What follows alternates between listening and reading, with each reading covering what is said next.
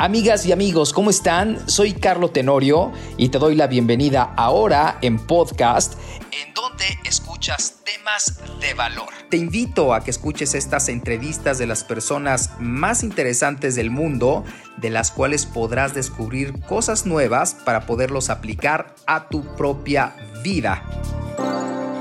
Amigos, ¿cómo están? Excelente día tengan todos ustedes. Bienvenidos, bienvenidas. Y ahora también bienvenides, ¿no? Ahora con este rollo del de, tema de la inclusión. Bienvenidos, bienvenidas, bienvenides, bienve... ¿Sabe qué? Bueno, bienvenidos todos a mi tercer capítulo, a mi tercer podcast de Carlo Tenoro Podcast. El día de hoy estamos grabando en un cafecito eh, aquí en el centro de México. Eh, una mañana nublada, sabatina. La verdad es que ahora nos decidimos con la producción estar grabando en sábado en Sabadrink. Es, y una parte está bien porque ya no nos vamos de fiesta el viernes, ya nos cuidamos porque el sábado tenemos que grabar nuestro podcast. Y bueno, pues saludos al mundo.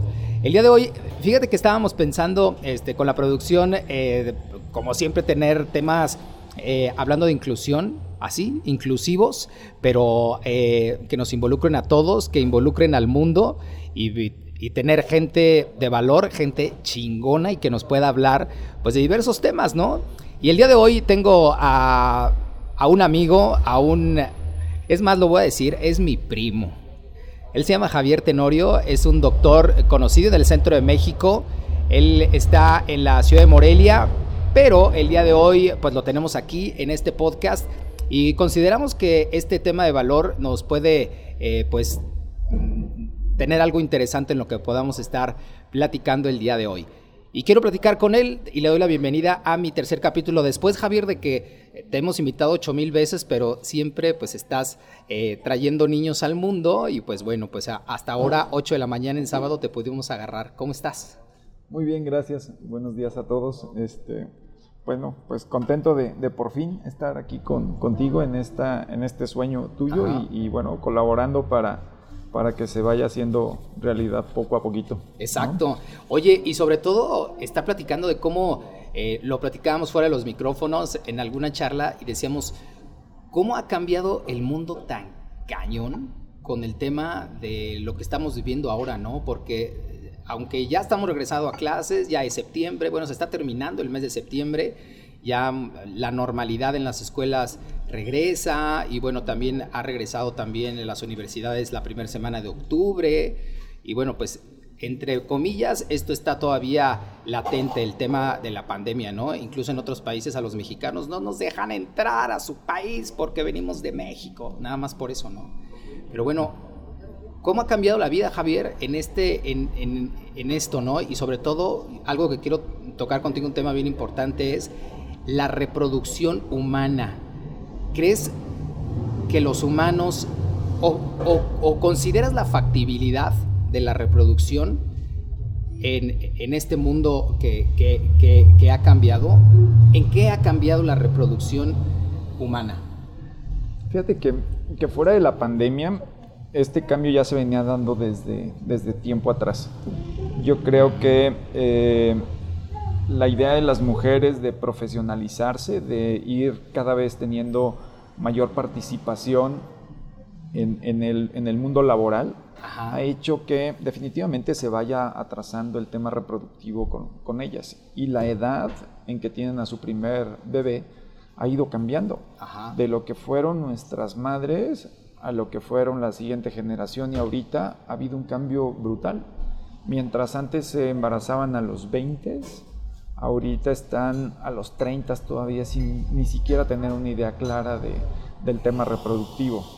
Obviamente esto repercute de, alguna manera este, importante en el hecho de que hay más problemas de infertilidad, es más, hay menos número de, las familias se hacen más pequeñitas y también hay muchas mujeres que llegan a tener un tema más de, de, sueños que no se, no se cumplen, ¿no? porque retrasaron tanto la fertilidad que cuando ya pueden y ya quieren, este, ya la biología no les, no les responde. ¿no? Esa, es, esa es para muchas mujeres una realidad. ¿Y qué ha pasado con la pandemia? Estas mujeres que ya tenían su tiempo contado y que ya tenían un plan para seguir un proceso reproductivo, este, eh, sencillamente lo interrumpieron uno, dos, tres meses mientras nos dio la sorpresa este, este coronavirus y, que empezamos, muchas, muchas asociaciones internacionales empezaron a decir, paremos todo, reevaluaron, pero esto no tardó mucho. Después de tres meses empezó a haber comunicados internacionales en donde se reabrían con ciertas medidas y, realmente las parejas no tuvieron una, un cese en su búsqueda por, embarazo porque ellas sabían que reloj biológico. en esto el tiempo es oro, sí, claro. Oye, este rollo también eh, es muy latino, ¿no? Eh, por ejemplo, el rollo de, tener, eh, de reproducirnos entre los 20 y los 30, ya después de los 30. Yo conozco chicas que tienen 35 años y dicen, no, yo ya, yo ya lo voy a tener, no, ya tengo 35 ya. Y conozco parejas que están arriba de los 45 años y logran embarazarse, ¿no? Y incluso en Europa, este, la, la, reproducción es eh, humana, es parte de la salud pública, o sea, así como aquí en México, para, saludos para la gente que nos escucha en el mundo, pero aquí en México tenemos, por ejemplo, el Seguro Social y no te lo cubre, ¿no? Pero, por ejemplo, en otros países se dice, no, hay que tener hijos, ¿no? Porque, por ejemplo, en los países europeos, en muchos dicen, ¿sabes que Cada vez hay menos niños, ¿no? Cada vez, o sea, las poblaciones son de adultos a adultos mayores. ¿Por qué? Porque la gente considera que ya tener hijos en este mundo, pues ya, ya, ya, ya no hay lugar, ¿no? Ni agua. Sí, hay, y hay una, una, disminución en la fuerza laboral, ¿no? Y, lo, que, lo que dicen los viejos, bueno, pues sí, nosotros trabajamos para mantener a, a una generación de viejos y ahora quién va a trabajar para, para mantenernos a nosotros, ¿no? Eh, fíjate que en Europa, sobre todo en España, la reproducción se lleva a cabo mucho con donación de ovocitos. Eh, hay clínicas de reproducción en donde el 70% de los ciclos, 7 de cada 10, son de ovocitos donados. esto, esto es algo que ha llamado la atención al, al mundo. Oye, para los que, para los que nos, para los que nos escuchan y no sabemos qué son los ovocitos. Los ovocitos son los óvulos. Son, ah, ok. Son los, perdón, son es que ya son palabras ya muy técnicas. Ah, y, y, entonces se hace con donación, ¿no? Se hace con donación de ovocitos. No, pues y ahora ya está, por ejemplo, ahora que hay, que hay familias diferentes, eh, por ejemplo, familias entre personas del mismo sexo, y dice, bueno, ¿qué hacemos? Pues entonces consigo ovocitos, óvulos, con, el esperma de ahora ya de Ricky Martin y tengo hijos, ¿no? Por decir, por decir algo, ¿no? O a lo mejor mujeres más grandes que dicen, ¿sabes qué? Este, yo ya estoy grande, pero me consigo un ovocito de veinteañero y, y, con eso puedes lograr algo, ¿no? Sí, mira, Carlos, yo creo que, yo creo que todo esto, todas estas tendencias que, que va, va, va teniendo la población genera necesidades. Ajá. Y este y, muchas, pues sí, pueden tener estos, estos sueños de decir o, cumplir estas cosas, decir, pues yo me hago mi bebé casi a la medida, ¿no? Ajá. Consigo el ovocito de la persona que creo ideal o consigo el óvulo de la persona que es ideal, elijo el espermatozoide y casi me hago un hijo a la medida. Eh, ¿Existe alguna regulación? No, no es tan libre. Eh, la mayoría de los países, sobre todo en Europa, tienen todo esto muy bien, muy bien regulado, muy bien pensado. Eh, en, Latinoamérica esto es un poquito más, más holgadito, pero existen eh, grupos o, países mucho más cerrados, por ejemplo los japoneses, ellos no pueden hacer donación de ovocitos. Ellos no pueden tener... ¿Es ilegal? no se puede, sí. Simplemente el gobierno no lo, no lo permite. Y esto ha generado una serie de investigaciones para hacer dos cosas. Una, poder congelar el óvulo de una de 25 años y que se quede de 25 años los siguientes 99 si tú decides. Entonces ese ovocito no, no envejece. Y esta técnica ha llegado a ser tan perfectible que casi el 100% de los óvulos que consigues de una mujer joven se quedan así y al momento en que los descongelas o los desvitrificas, esa es la palabra correcta, Porque, es, porque es una técnica totalmente diferente a la que se venía haciendo este ovocito puede llegar a recuperarse en el 100% de las veces. Eh, inicialmente se pensó que podía ayudar a las chicas que tenían algún proceso de cáncer. Y las quimios sabíamos que iban a dejar sus óvulos, sus ovarios sin óvulos. Ajá. Y este, con esta técnica, antes de que empiecen quimio, pueden recuperar ya sea tejido ovárico o ovocitos, óvulos, congelarlos, pasar el tema del cáncer y después recuperar su, fertilidad. Recuperas tu, tu, problema del cáncer y te puedes volver a embarazar porque los óvulos que tienes están sanos, ¿no? Y ahí, está, y ahí estaban congelados. Claro. Fíjate cómo es la ciencia, ¿no? Oye, ¿y por qué crees que los seres humanos estemos con esta eh, necesidad de decir, bueno, sí, sí quiero, sí quiero, sí quiero, este, eh, y, bueno, tengo un cáncer, eh, y luego este, me recupero, y luego otra vez lo quiero. Este, el, el mundo, bueno, es, es, es algo totalmente yo lo sé natural, ¿no? Pero será parte de, una conciencia en, el hecho de decir, este, sí quiero ser padre a, pesar de las circunstancias eh, de mi físico y, este, y, del, y del mundo, ¿no? Sobre todo en los países latinos, que cada vez somos más. Yo, creo que no es, no es de, una región, yo creo que esto es una cuestión esencial del, ser, humano. Yo creo que nos preocupa eh, comer, nos preocupa reproducirnos y nos preocupa no morirnos, ¿no? Como dice Macario Esquetino. Me parece que, que, son nuestras tres grandes preocupaciones. Este, entonces yo creo que, yo creo que es, algo, está en la esencia del ser humano. Eh, cuando yo empecé a estudiar reproducción, me llamaba mucho la atención que eh, los, los estudios iniciales por ahí de, ¿qué te diré? Los noventas, decían que más o menos 5% de todas las parejas que tenían algún problema de esterilidad no hacían un intento, decían simplemente, bueno, pues no me tocó, bien gracias y vamos a seguir nuestra vida. está bien.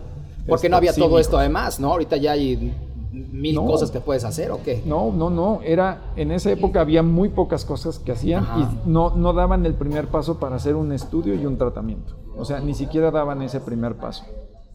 O sea que de manera natural, ahora que hay mucho más cosas por hacer, pues ahora con más ganas, no sé si este porcentaje se haya hecho más chiquito, pero, pero yo creo que es una necesidad este, intrínseca del ser humano y como decía, estas necesidades obviamente van haciendo que se desarrollen cada vez más cosas. De las cosas que, que, son así como muy candentes y que van a venir para las próximas es algo que se llama transferencia de núcleos. Es una cosa loquísima. ¿Más? Más loca todavía. Oye, porque si es parte como de una... Mira, fíjate, voy a hacer una, pausa con la transferencia de núcleos, pero sí es parte como el ser humano y todo lo que se ha desarrollado y lo que vemos a nuestro alrededor, desde un carro hasta una computadora, es parte de la ambición humana, ¿no? Que, eres una, que las personas somos ambiciosas. Imagínate, güey, que pudiéramos volar y pudiéramos, ahí está un avión, ¿no? Imagínate que en vez de tener carretas con este caballos, que pudiéramos tener un motor, ahí están los carros, ¿no? Y fíjate hasta dónde llega la mente humana que, que, que, en un dado caso dices, oye, sí, y la ciencia, ¿no? Y sabes qué, y ahora hay que tener, este, eh, eh, vamos a reproducirnos, y si no lo puedes hacer de manera natural, vamos a meter a la ciencia. Y, y, madres, y cada vez somos más y somos más, y hasta dónde vamos a parar, dijo, dijo la canción. Y entonces, esto de por sí es una locura, una ambición, y viene esto que se llama... Transferencia de núcleos. Ajá. ¿De qué se trata? Esto, esto en algún momento se, se llamó coloquialmente como crear bebés de tres padres. Ay, güey. Esto, esto incluiría, bueno, un papá biológico, que es el que genera el espermatozoide y toda la carga genética de este espermatozoide. Una mamá que, que dona toda la parte de genes, que sería el núcleo del óvulo que va a ser el que de donde se extraiga. Y finalmente el tercer padre sería una donadora de óvulos que no aporta material genético, solo el que existe en las mitocondrias. Las mitocondrias son organelos que guardan energía eh, y que además tienen material genético y que está en el óvulo joven, en donde al transferirle un núcleo, que puede ser de una mujer de 45, de 50, eso da igual, al estar en un óvulo joven, sin núcleo, entonces esta aportaría toda la parte femenina, que son dos mamás, en un solo óvulo. Una aportando el núcleo con todas las características que puede aportar una mamá, más las mitocondrias que tienen el DNA ancestral, ¿no? Se dice que eh, la primera mamá es la quien ha ido donando este material genético, ¿no? Entonces, es, esta parte, por eso se llama de, tres, de tres bebés. De tres patas. Ah, de, tres padres, de tres perdón. Pies, de tres partes. De tres partes, de tres orígenes, pues, ¿no? Este, y estos bebés, eh, en México ha sido, hace algunos años, eh, nació el primer bebé con esta transferencia de núcleos. Y bueno, eh, se hizo en México no por el avance tecnológico, sino por la carencia de legislación que, se tenía. Y esto de repente fue un boom y después como que se apagó eh, pero, pero bueno, ya, ya es algo que es viable y es algo que es posible. Oye, ¿en México estamos regidos por algo? ¿Hay, ¿Hay, hay, algo que nos prohíban, por ejemplo, como en otros países con respecto a la reproducción? Todavía dices que no, ¿verdad? Estamos muy holgados en eso. Sí, sí, sí, no hay una legislación seria, aunque las iniciativas y los esfuerzos de, de muchos de mis profesores vienen de muchos años atrás. Pero ¿cuál podría ser alguna? Que tú, que, que, que por ejemplo, la ciencia quisiera controlar, este, los expertos como tú en reproducción humana, que dijeran, ¿sabes qué? Deberían de controlar esto porque llega gente con esta eh, loquera. Y si eso no, no, no es ético o no es hasta, hasta dónde tú dices, esto no lo hago, ¿no? Sí, por ejemplo, experimentar con embriones sería como que la parte más obvia, ¿no? Otra de las cosas que... experimentar con embriones. ¿Qué, ¿Qué experimentan con los embriones? Hacer, por ejemplo, clonación de, embriones o clonación de personas. Ya tienes un embrión formado, sacas ese núcleo y metes el de una persona adulta para que hagas niños. Es, algo Igual a la persona adulta. Es algo muy parecido de aquella, aquella novela de los niños del Brasil, ¿no? Ajá. Es, esa, es esa tendencia, básicamente. Oye, ¿y se ha hecho? Aunque sea, aunque sea, aunque no sea ético, se ha hecho de algún momento. ¿Conoces algo que En animales sí. En animales pues está la oveja Dolly, ¿no? Fue el, fue el primer experimento de clonación que, que, ha sido reportado en el mundo. Y a partir de ahí ha habido, ha, habido más, más casos en animales. En humanos no tengo conocimiento. Bueno, clonación, ¿qué más? Eh, ese es básicamente el, tema con, los embriones. Otra de las cosas que se, podrían, que se podrían o que se legislan, por ejemplo, es el número de embriones a transferir. Aquí en México puedes poner cuatro embriones y nadie te va a decir nada, o seis embriones y nadie te va a decir nada. Eh, y, esto podría generar una complicación en la pareja ¿no? o en la mujer. Tener un embarazo de, dos bebés es más complicado eh, llevarlos a término que tener un bebé único tener un embarazo de tres bebés, obviamente es mucho más complicado llevarlos arriba de la semana 35.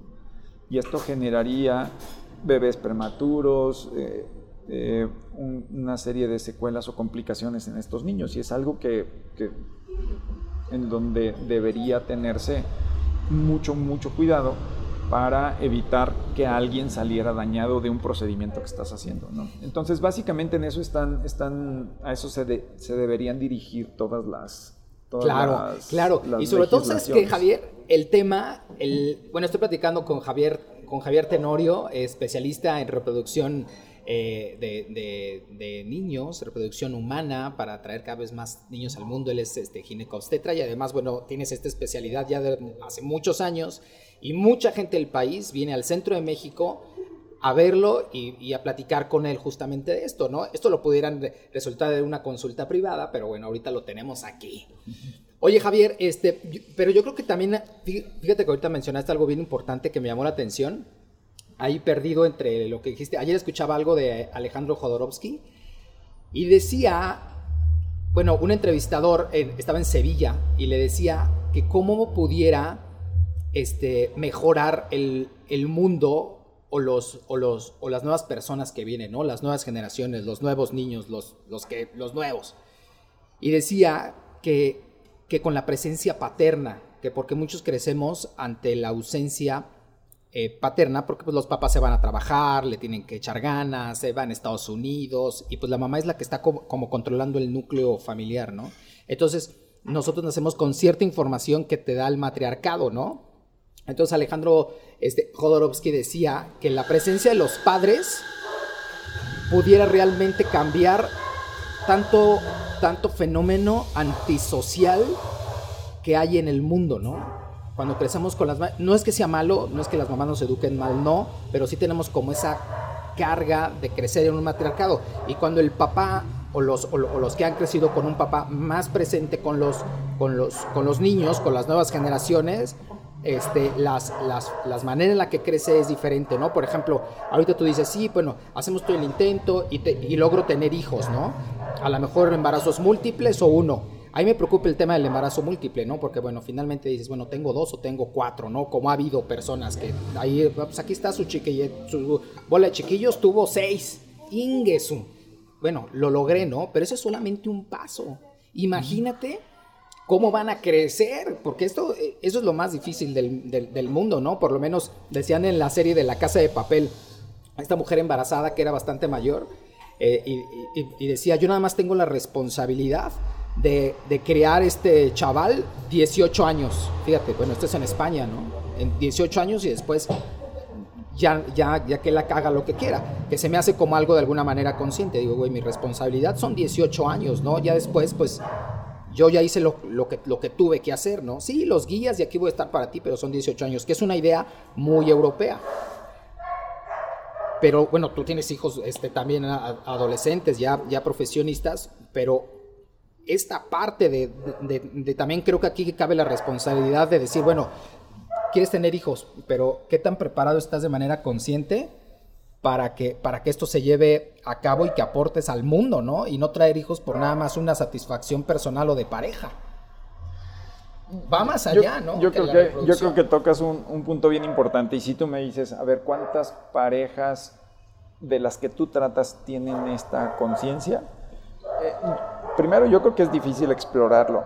Eh, después eh, yo creo que yo creo que habrá niveles de conciencia, ¿no? Hay, hay gente que ve a lo mejor la parte romántica nada más del tener hijos y, la parte pues que ve uno en la tele y la parte que te venden en, la parte como más, más comercial. Yo creo que cada vez más estamos llegando a esa parte de, de conciencia, así como también veo que la relación de las parejas es, como más igualitaria y como más, ahora ya no es el papá el que trabaja, ahora son los dos los que trabajan y ahora son los dos los que participan en la educación de los hijos. Yo creo que esa tendencia también es mucho más presente.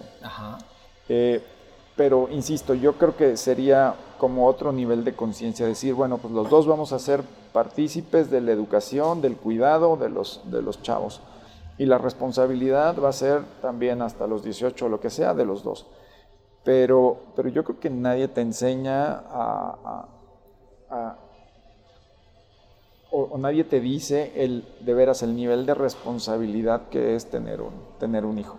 Yo creo que esa parte, yo te diría que nueve de cada diez de cada diez parejas este, no, no tienen esa conciencia. Y quienes lo tienen, es porque ya están en un segundo matrimonio, por ejemplo, y ya tuvieron hijos.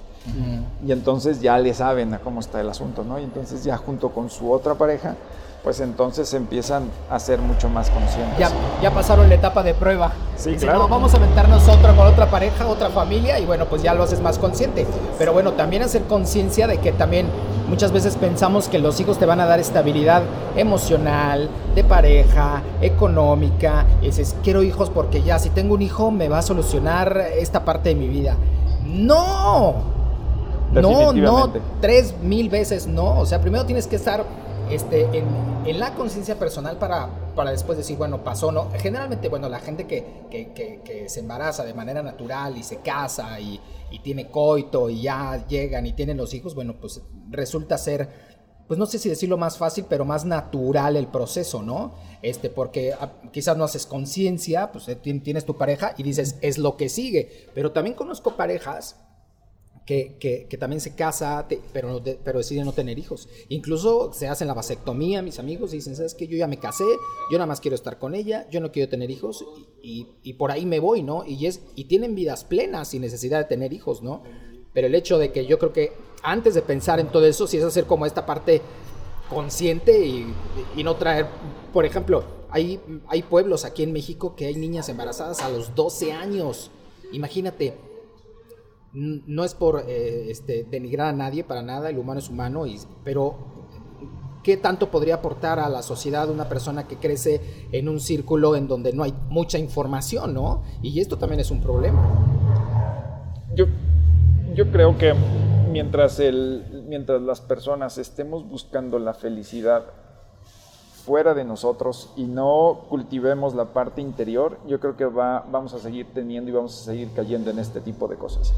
Yo creo que no importa el, el lugar en donde naces, no importa eh, los padres que tienes, yo creo que es importante eh, el nivel de, bueno, la, formación y la educación para poder llegar a esta, a esta condición.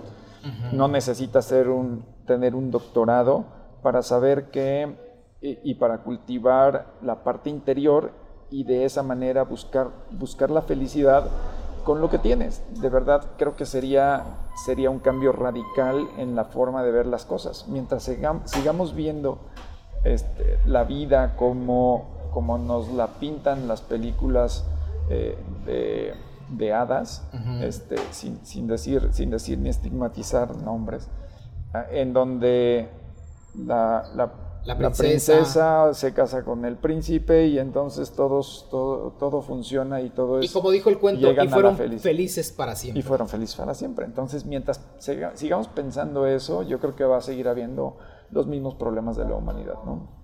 Exacto, y sí, y precisamente es generar conciencia. Y ahorita hay tanta información en este aspecto de la conciencia, que justamente platicábamos hace unos minutos antes de que nos pusiéramos en este micrófono y hablábamos justamente de eso, ¿no? Que ya hay, que ya hay tantos caminos para generar conciencia que si, que si accedes a alguno de ellos, te puedes dar cuenta que no necesitas tanto para estar bien y no clavar, porque muchas veces también pasa que dices, no, güey, voy a tener a mi hijo o a mis hijos, a mis triates, y güey, no manches, si te los imaginas así, vestidos iguales, este, con, con la camioneta de la mamá, este, de, la mamá Pepona llevándolos al kinder y luego, güey, en algún momento, este, no puedes eh, depender de eso para pensar que, que, que eso te va a dar felicidad, ¿no?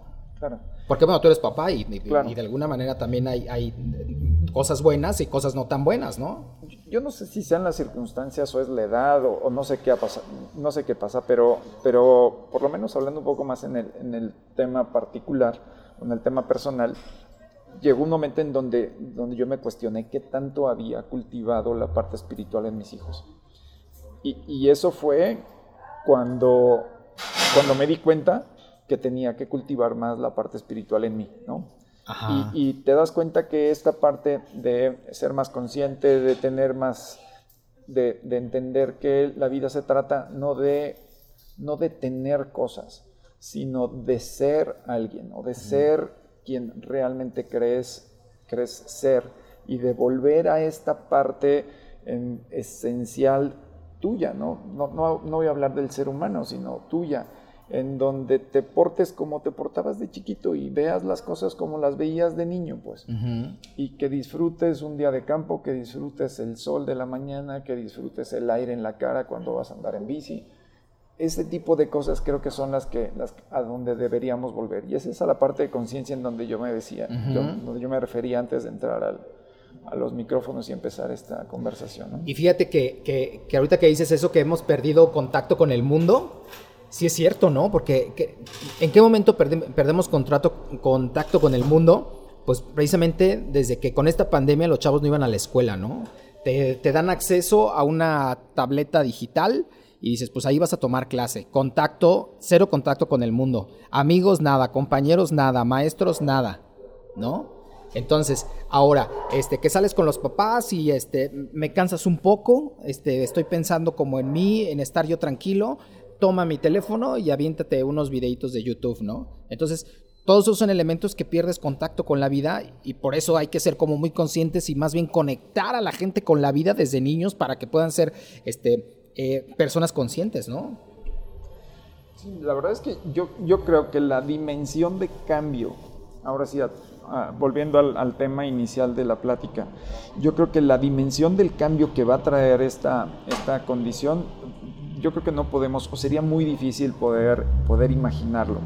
Eh, simplemente el desarrollo del, del, niño que está viendo adultos fuera de su casa, todos con cubrebocas que no ve cuando están enojados ni cuando están sonrientes. O sea, estos niños no van a educarse en, eh, o, no van a entrenarse desde chiquitos eh, eh, cómo son las emociones en las otras personas. Y, no sabemos eso qué repercusión va a tener, ¿no?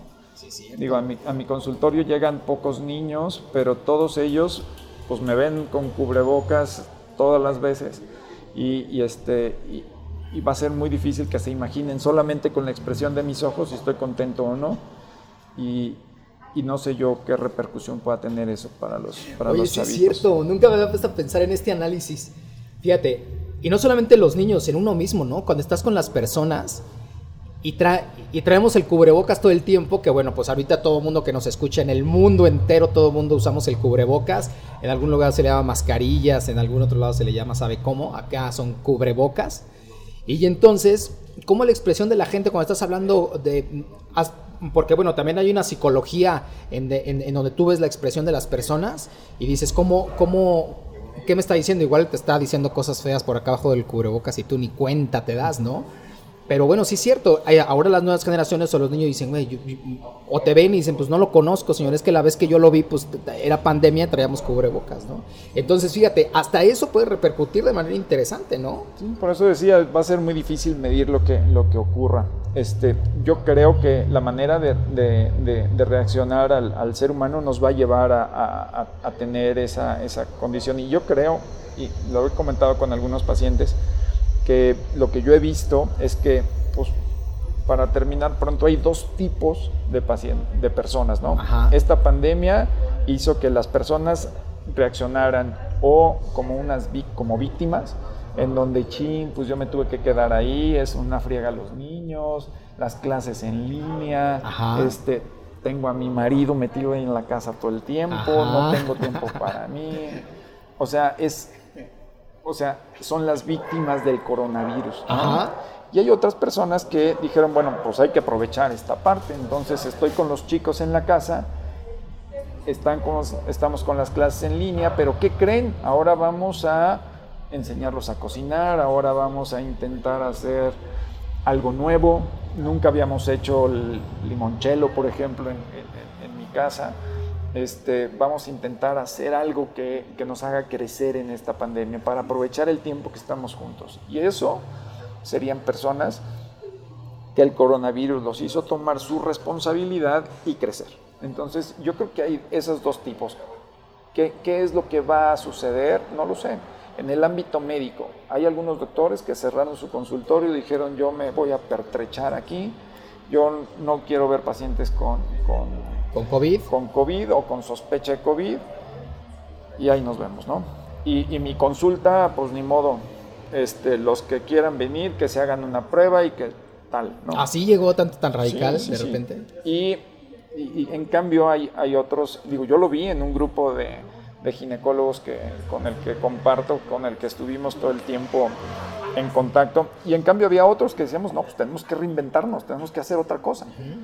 Y entonces el crecimiento de las consultas en línea, por ejemplo, en, mi consultorio, pues yo estoy teniendo, a lo mejor nunca había tenido una consulta en línea, ahorita estoy teniendo unas 6, 8 consultas a la semana.